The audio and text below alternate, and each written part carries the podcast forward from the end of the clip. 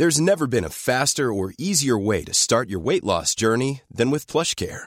PlushCare accepts most insurance plans and gives you online access to board-certified physicians who can prescribe FDA-approved weight loss medications like Wigovi and Zepbound for those who qualify. Take charge of your health and speak with a board-certified physician about a weight loss plan that's right for you.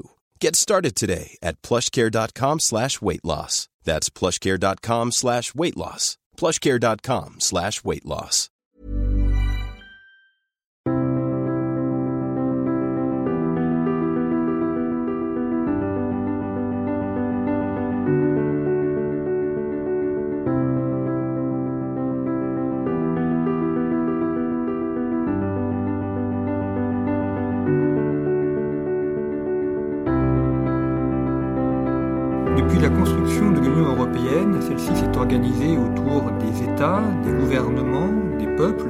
l'Union et avec notamment un rôle renforcé du Parlement au fur et à mesure de l'histoire de celle-ci.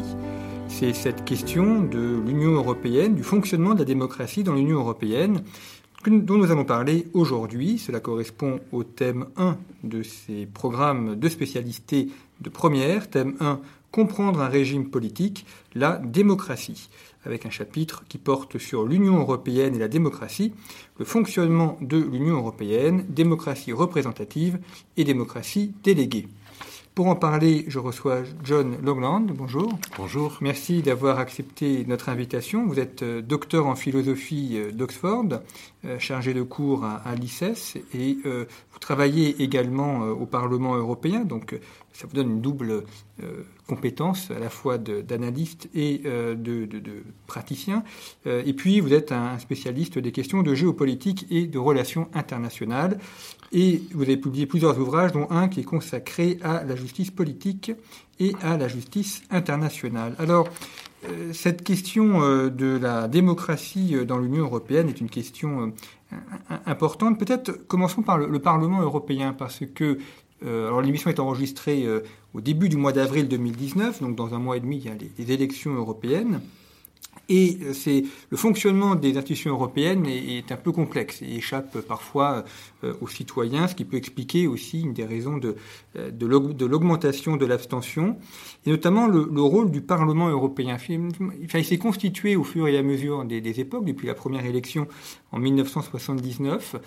quel est son rôle exactement dire tout simplement à quoi sert-il? Alors, à mon avis, il ne sert pas à grand-chose, mais avant de vous répondre sur le fond, j'aimerais revenir sur quelques point que vous avez soulevé dans l'introduction. Vous avez dit deux mots, deux expressions que j'aimerais euh, analyser. Vous avez évoqué, vous avez dit depuis le début de la construction européenne, et puis vous avez parlé de la démocratie.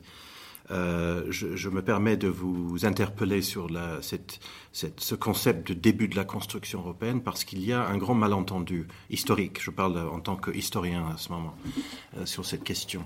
Euh, nous situons habituellement, enfin les, les, partisans de l'Union européenne, dont je ne suis pas, situent le début de la construction européenne en 1950. Or, c'est faux le, début de la construction européenne se situe non pas en 1950 avec la déclaration Schuman sur la création de la, communauté du charbon et de l'acier, euh, mais euh, au moins euh, un an plus tôt, en 1949, avec la création du Conseil de l'Europe. Il faut que vos étudiants et ceux qui nous écoutent comprennent que la première institution n'était absolument pas la communauté européenne du charbon et de l'acier, qui est le prédécesseur de l'Union européenne d'aujourd'hui, mais au contraire le Conseil de l'Europe, qui est une institution intergouvernementale basée à Strasbourg et qui partageait d'ailleurs pendant longtemps euh, le même hémicycle avec le Parlement européen, c'est-à-dire que le Parlement européen utilisait pendant très longtemps, jusque dans les années 90, l'hémicycle du Conseil de l'Europe. Mais la construction européenne date avec le Conseil de l'Europe. Et la création de la première communauté européenne, prédécesseur donc de l'Union euh, européenne d'aujourd'hui, euh, doit être compris, à mon sens, comme un acte de, je dirais presque de sabotage par rapport au Conseil de l'Europe qui venait d'être créé, qui avait été créé en fait euh, très exactement le 5 mai 1950. Sabotage pourquoi? Parce que dans euh, l'après-guerre, il y avait bien évidemment une volonté de, euh, de réconcilier les peuples qui s'étaient fait la guerre pendant les cinq années précédentes. Il y avait un discours sur la paix, sur la réconciliation, sur la reconstruction. Et c'est évidemment très bien ainsi. Mais ce discours s'est focalisé euh, dans un premier temps, à partir de 1948 jusqu'en 1950, au moment de la création du Conseil de l'Europe, sur ce Conseil de l'Europe, qui était la première euh, institution européenne. Mais dans le débat, il y avait ceux qui voulaient une Europe euh, intergouvernementale et ceux qui voulaient un, gouvernement, enfin un gouvernement européen fédéral, de type fédéral ou supranational. Au Congrès de la Haye, qui était un grand moment de, de rassemblement de, de, de, délégués, il y en avait plus de 750 au Congrès de la Haye de 1948, qui a donc accouché du Conseil de l'Europe euh, deux ans plus tard, euh, s'opposaient fédéralistes et intergouvernementalistes. Et euh, vu euh, le prestige de Winston Churchill qui présidait, qui, qui, qui non, seulement présidait, mais qui dominait en quelque sorte le Congrès de la Haye, c'était la vision britannique si je puis dire, qui remportait la construction européenne dans les premiers moments. Britannique, je veux dire par là, bien sûr, intergouvernementale, sans aucun composant supranational.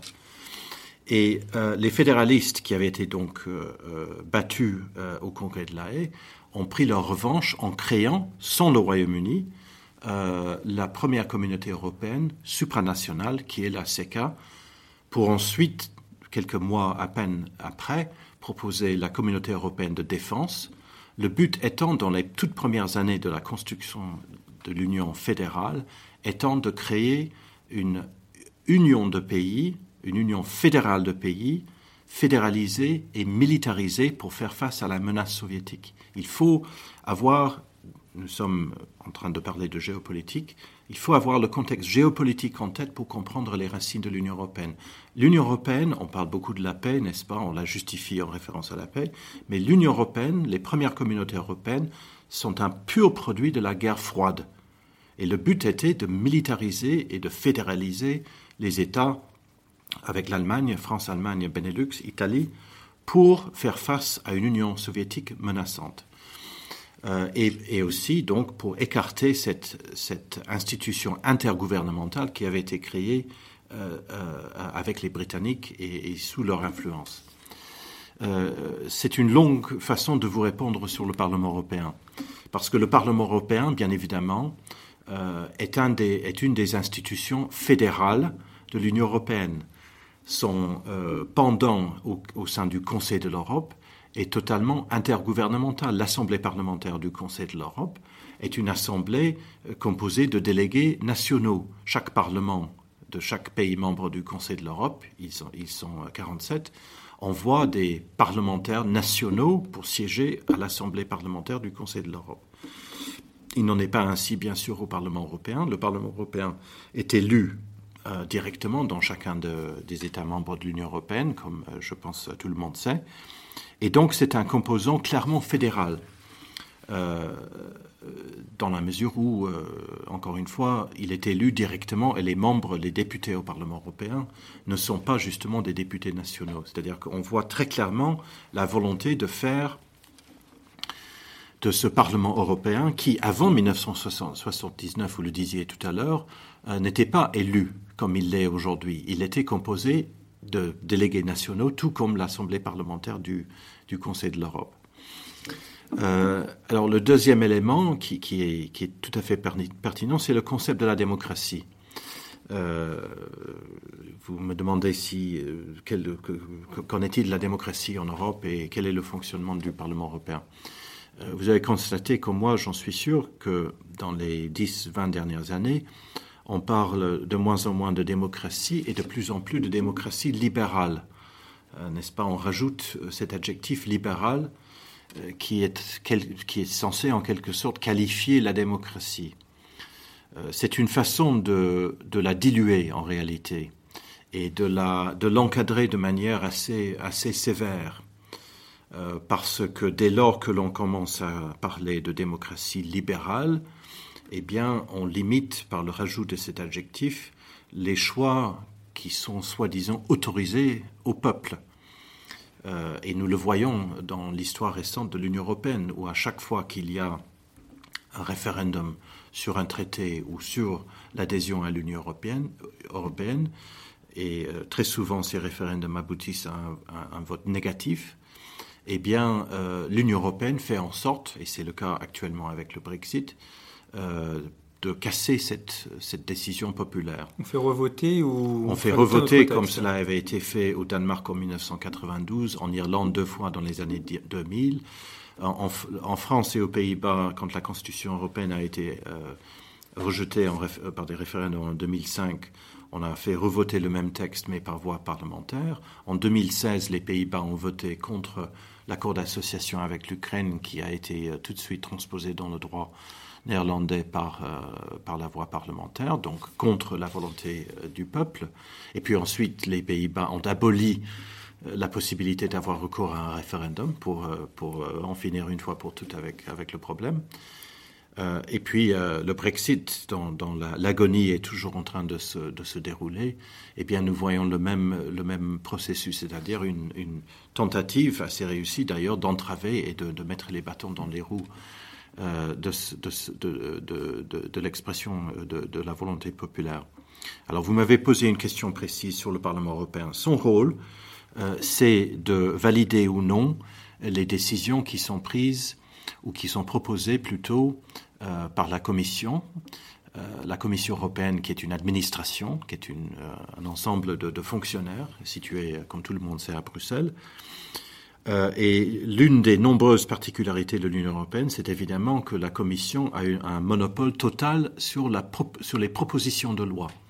C'est totalement unique dans le monde. Il n'y a aucun autre, il n'y a aucun État dans le monde qui donne à son administration le monopole sur les initiatives législatives.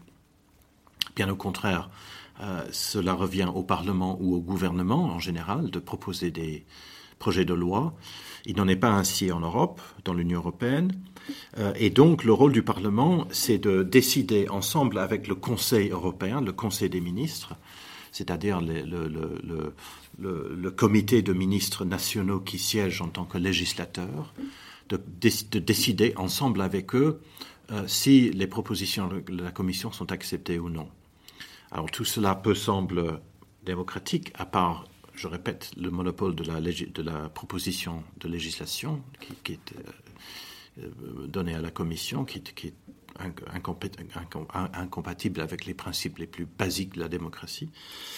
Mais euh, il y a d'autres carences du point de vue démocratique en ce qui concerne le Parlement européen, dont le plus important, le plus, celui qui est absolument, celle qui est absolument cruciale à mon avis et qui, qui invalide toute prétention que pourrait avoir le Parlement européen d'être une instance démocratique, c'est que bien évidemment, à la différence de tous les parlements au monde, euh, c'est un, un Parlement qui ne soutient aucun gouvernement il n'y a aucune majorité qui serait issue du Parlement européen qui serait le gouvernement de l'Europe, de l'Union européenne. Le gouvernement de l'Union européenne, c'est la Commission, la Commission non élue, la Commission composée de fonctionnaires. Euh, il y a depuis le traité de Lisbonne quelques petits éléments de responsabilité politique, mais pas vraiment de la Commission devant le Parlement. Mais à la différence de tous les parlements nationaux en Europe, qui, euh, chacun de, sa façon, soutient une majorité, qui est donc élue, c'est le Parlement qui est élu et le, le, gouvernement est évidemment issu de la majorité parlementaire, euh, eh bien le Parlement européen n'a aucun euh, gouvernement qui est responsable devant lui et qu'il soutiendrait. Et, ce fait prouve, enfin démontre, si vous voulez, qu'il ne peut pas parler de démocratie, parce que justement la démocratie représentative, veut, la théorie veut que le peuple élit ses représentants qui ensuite se constituent en, gouvernement. Or, le gouvernement de l'Union européenne, je répète, c'est la Commission euh, qui n'est pas élue. Ce qui fait que ce n'est pas vraiment un parlement, enfin du moins au sens où on entend. Ce n'est pas un parlement. J'ai souvent eu l'occasion de dire que ce n'est pas un parlement. D'abord parce qu'il ne soutient pas un gouvernement. Et ensuite, parce qu'évidemment, il n'a pas la, possibilité de, proposer des lois, ce qui est normalement le propre d'un gouvernement, d'un Parlement. Euh, exactement. Et puis, je dirais aussi, ce n'est pas un Parlement, mais ça, c'est dans les pratiques, c'est pas dans les institutions, parce que de fait, comme les députés sont très nombreux, les députés au Parlement européen sont très nombreux, le temps de parole étant extrêmement limité, chaque député euh, euh, a le droit de parler pendant une minute seulement. Et encore, il faut euh, que parmi les différents groupes politiques, qu'ils ils, prennent leur tour, puisqu'ils ne peuvent pas évidemment tous s'exprimer tout le temps. Et il en résulte que la réalité, c'est que les discours au Parlement européen sont des, c'est une succession de monologues parce que chaque, il est assez difficile de, de, de, parler pendant seulement une minute, et donc les députés sont obligés de lire leur texte, ce qui fait qu'en fait, il est rare que les députés répondent les uns aux autres. Ce ne sont pas des débats, ce ne sont pas des, il n'y a pas de contradiction entre les, il y a bien sûr la contradiction, mais chacun euh, est en quelque sorte en, en, autarcie, je dirais presque, euh, par rapport à ses, à ses, euh, à ses collègues. Et le fait que les députés... et, le, et le mot Parlement, quand même, vient de parler, et pourtant les députés ne se parlent pas.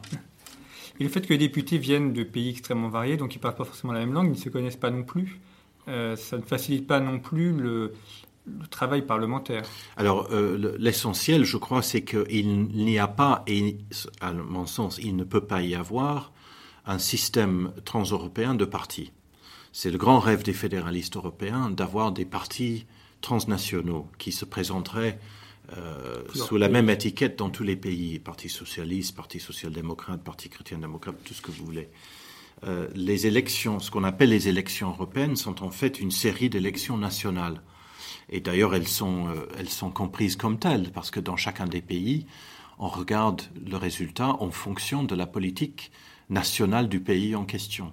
Donc c'est une série euh, d'élections nationales, chacun des partis nationaux faisant campagne sur des enjeux nationaux, comme cela est inévitable, mais il n'y a aucun système euh, de, de parti transnational. Et cela fait que, bien évidemment, il n'y a pas d'alternance. Donc, une élection parlementaire dans un pays, c'est évidemment une façon de virer, de, sortir les sortants, de virer le gouvernement au pouvoir, ou au moins d'avoir cette possibilité. Or, il n'en est rien au Parlement européen, d'abord parce que le gouvernement ne, ne, dépend pas du Parlement, et ensuite parce qu'il n'y a pas de système euh, de parti. Pourquoi n'y en a-t-il pas? Eh bien, parce qu'il ne peut pas y en avoir. Euh, démocratie veut dire pouvoir du peuple, comme tout le monde sait, mais il n'y a pas de peuple européen. Il y a une multitude de peuples européens. C'est d'ailleurs le propre de l'Europe d'avoir cette diversité. Euh, et euh, faute d'avoir une langue commune et, euh, et avoir des références euh, historiques et culturelles communes, euh, eh bien, on ne peut en aucun cas parler d'un débat Euh, au niveau politique, au niveau européen. Ce n'est pas possible. Ce cela est contraire à la, à la, à la réalité politique. Euh, je dirais presque à la géographie politique, parce que la géographie, je ne parle pas de la géopolitique, je parle de la géographie politique, c'est-à-dire que vous, il est aussi tout, aussi absurde de faire fi de la réalité des nations que de faire fi de la réalité des montagnes ou des rivières ou, des océans, n'est-ce pas? Ce sont des réalités, les, les ensembles linguistiques que nous appelons les nations euh, sont une réalité, qu'on le veuille ou non. Euh, et à l'intérieur de chacune de ces unités, il y a ce qu'on peut appeler un débat national, mais au niveau européen, non. Alors, une des complexités de, l'Union européenne, de son fonctionnement, c'est l'empilement euh, des, des, structures. On a évoqué le Parlement européen. Le Conseil de l'Europe, vous dit 47 membres. Donc, c'est-à-dire qu'il y a des membres qui ne sont pas membres de l'Union européenne.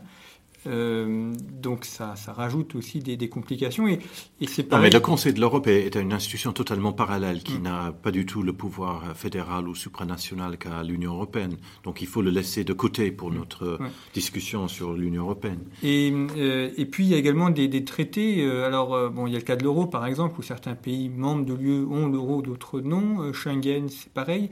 Donc euh, il y a aussi une diversité euh, d'adhésion à l'Union européenne, au traité européen, Tout à fait. en fonction des États. Tout à fait, bien sûr, absolument. Il y a plusieurs vitesses, on peut dire qu'il y a plusieurs vitesses. Il y a effectivement euh, l'euro, la zone euro, qui a, je crois, 17 ou 18 pays membres actuellement, et qui a, euh, elle aussi, euh, ses propres structures internes, donc internes euh, à la zone euro, et là, l'Eurogroupe, voilà, et la Banque Centrale Européenne. Donc effectivement, c'est une structure très complexe, mais la complexité, je crois, elle est voulue. Parce que même quand on travaille au sein du Parlement européen, comme par exemple député au Parlement européen, euh, eh bien, les propositions de loi et les différents rapports que les députés sont, appelés à voter euh, sont d'une complexité telle qu'il est presque, il est, impossible même pour un homme intelligent, d'avoir une vue d'ensemble. tout est trop compliqué, tout est, tout est divisé en subdivisions, en commissions. On rajoute, d'abord, il y a un grand volume de, législation qui est proposé. C'est une, machine à fabriquer des, lois, Bruxelles. Et, euh, et, je crois que cette complexité est voulue parce que cela donne euh, davantage de pouvoir, un pouvoir décisif euh, en définitive, à la, commission qui est, je répète, euh, composée de fonctionnaires, donc non pas élus et qui, ne, qui n'est soumis à aucun contrôle démocratique, euh, aux, dépens du pouvoir du Parlement européen qui, lui, pourrait, on pourrait imaginer qu'il incarne une certaine légitimité démocratique, euh, ce que je conteste, mais même, euh, même s'il en avait, eh bien, dans, dans l'état actuel des choses, il n'a pas le pouvoir nécessaire, il est totalement dépourvu de pouvoir pour gérer le processus. Il ne gère rien.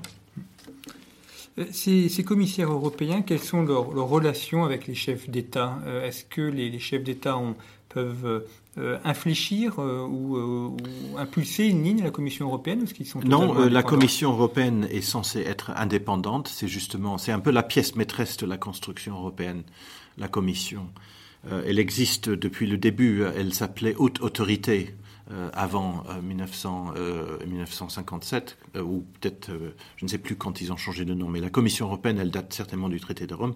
Mais dans le, dans la, dans le traité de, de, du charbon et de l'acier, elle s'appelait euh, haute autorité. Alors les gens ont peut-être trouvé que ça faisait un peu trop autoritaire de l'appeler haute autorité, mais c'est la même idée. La même idée, c'est qu'il faut une instance supranationale euh, qui a le droit d'imposer la loi fédérale aux États et qui agit en indépendance par rapport à ceci. C'est l'autre particularité de l'Union européenne. À la différence de toute autre institution internationale, son droit est supranational, c'est-à-dire qu'une loi, une directive, euh, une loi européenne euh, s'impose euh, sur le droit national. Les États sont obligés soit de suivre tout de suite le règlement européen, soit de transposer la directive dans leurs droits nationaux. Euh, aucune, autre, institution internationale n'a cette caractéristique. C'est une, une, chose unique et c'est évidemment l'élément fédéral. Mais la Commission, elle est censée agir en toute indépendance. Et en ce qui concerne les gouvernements nationaux, eh bien, il y a une structure qui relie, bien sûr, chacun des États membres à la Commission. Chaque pays membre a une représentation auprès de la Commission qui, travaille avec elle et qui prépare, ils préparent ensemble, oui, euh, euh, euh, les, ce qui de, deviennent ensuite les directives ou les règlements. Euh, non, le lieu d'interaction entre la Commission et les États se fait au niveau du Conseil. C'est au, au, niveau du Conseil, que les, au Conseil des ministres, donc nationaux, que, euh, en fin de compte, les lois ou les règlements sont, sont votés ou, ou, rejetés. Et c'est là où le jeu national entre en jeu. Là, le Conseil des ministres regroupe pour chaque sujet les ministres européens, l'agriculture par exemple. Exactement. Alors, vous évoquez en, en début d'émission la, la, CED, donc la Communauté européenne de défense, donc qui a été rejetée en France et qui n'a oui. pas abouti. Mais c'est une idée très ancienne, l'idée d'avoir une armée européenne. Euh, et puis, le, ce qui s'est développé en parallèle, c'est l'OTAN, qui, euh, là aussi, dans le but de protéger d'une attaque soviétique, est-ce que l'OTAN n'est pas, n'est pas une forme de CED euh, qui aurait réussi ou qui se serait oui, mise en place? Parce que de toute façon, euh, la CED était sous, euh, devait être était de, sous tutelle et sous impulsion euh, américaine. Toute la construction européenne, tout ce qu'on appelle la construction européenne, elle est, est je, schématise un peu, mais elle est totalement téléguidée et parrainée, par les Américains. Il ne faut pas se leurrer, il ne faut surtout pas s'imaginer, comme le font certains, que la CE2 aurait été une sorte de euh, éclosion de la dépendance européenne. Non, ça faisait partie d'un projet américain que l'on peut comprendre euh, vu euh, le contexte géopolitique. Euh, pourquoi? Parce que, euh, eh bien, en 1950, euh, en septembre 1950, quand tout cela a été lancé, la CED est annoncée le 4 octobre par René Pleven, le 4 octobre 1950 devant le Conseil des ministres en France. Euh, suite à l'annonce par euh, le secrétaire d'État américain Dean Acheson à ses collègues, à ses homologues français et britanniques, français et britanniques surtout, Robert Schuman et Ernest Bevin, que les Américains entendaient stationner des troupes de manière permanente sur le continent européen. La, guerre de Corée venait d'éclater et donc euh, les Occidentaux craignaient la même chose euh, en Allemagne, que l'Allemagne de l'Est. Staline au pouvoir, euh, voilà. donc il y avait une, une menace réelle. Oui, oui, et il y avait. alors peut-être qu'il y avait, je ne sais pas s'il y avait, si la menace était réelle, si oui ou non l'Union soviétique pensait vraiment. attaquer l'Europe occidentale, mais en tout cas, il y avait une, la perception d'une menace et surtout objectivement un déséquilibre sur le plan militaire. Les soviétiques étaient très nombreux, l'armée soviétique était grande, elle occupait toute la partie euh, orientale de l'Europe, elle avait des dizaines de milliers euh, d'hommes en uniforme, elle avait des, je ne sais plus combien de, milliers ou des dizaines de milliers de chars, et en face, il n'y avait quasiment rien.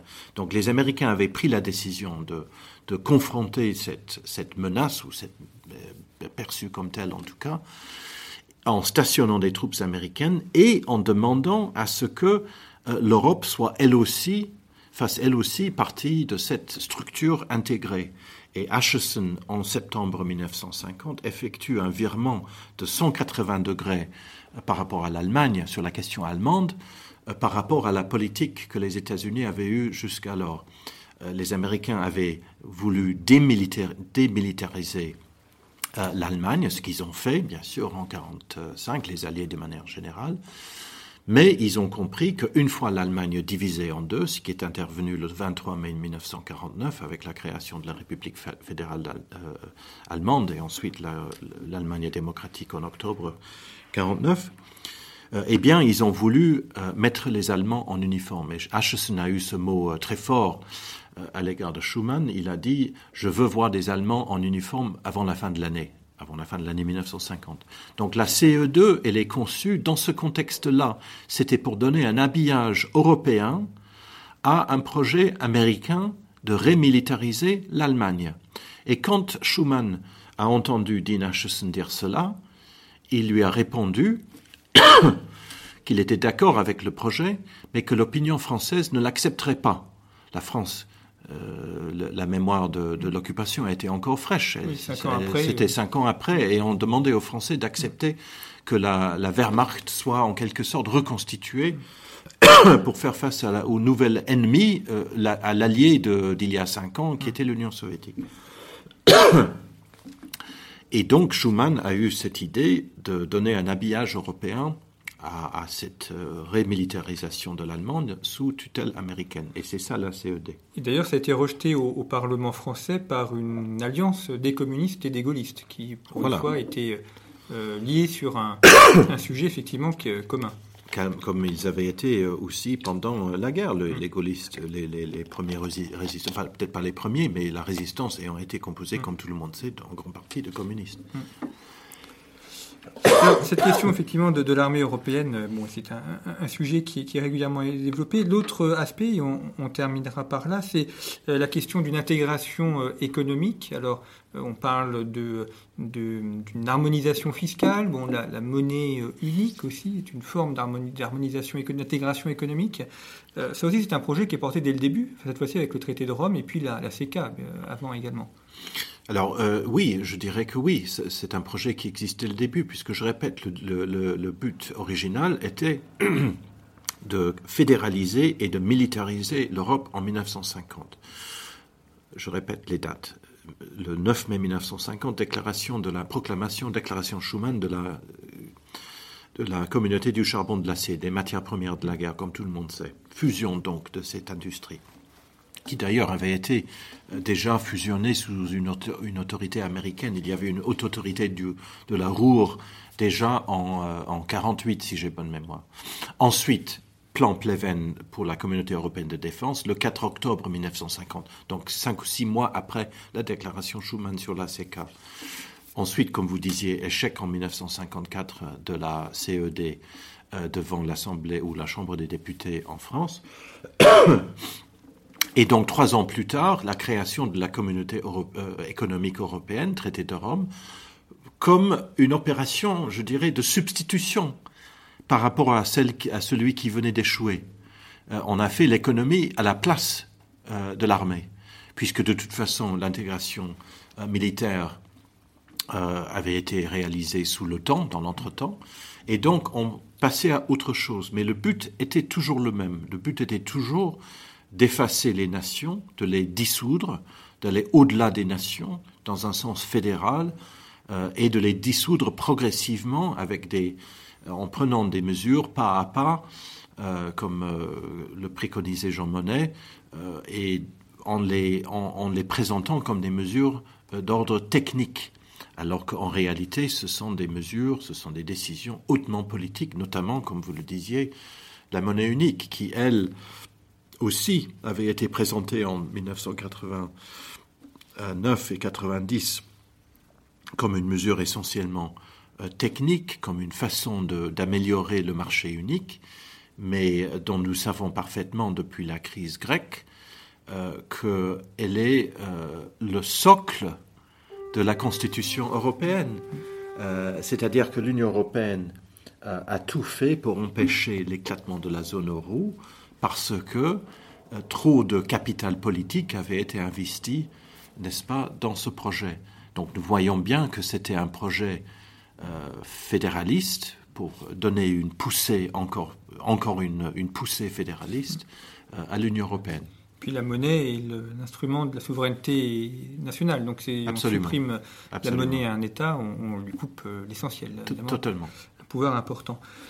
Merci beaucoup, euh, John Nogland, d'avoir évoqué avec nous ces questions, donc des, la question de la démocratie dans l'Union européenne, la, place, le rôle du Parlement, et puis également d'être revenu sur la construction européenne. Je renvoie nos éditeurs à, nos auditeurs à, à deux émissions en rapport avec ce thème. Un sur la démocratie, une émission de Damien Tellier, professeur de philosophie, sur Benjamin Constant, et une émission euh, de moi-même donc sur Alexis de Tocqueville et la démocratie en Amérique.